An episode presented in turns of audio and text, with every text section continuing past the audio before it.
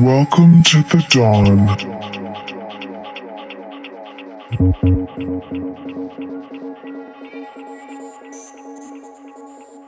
You've just accessed the beautiful experience.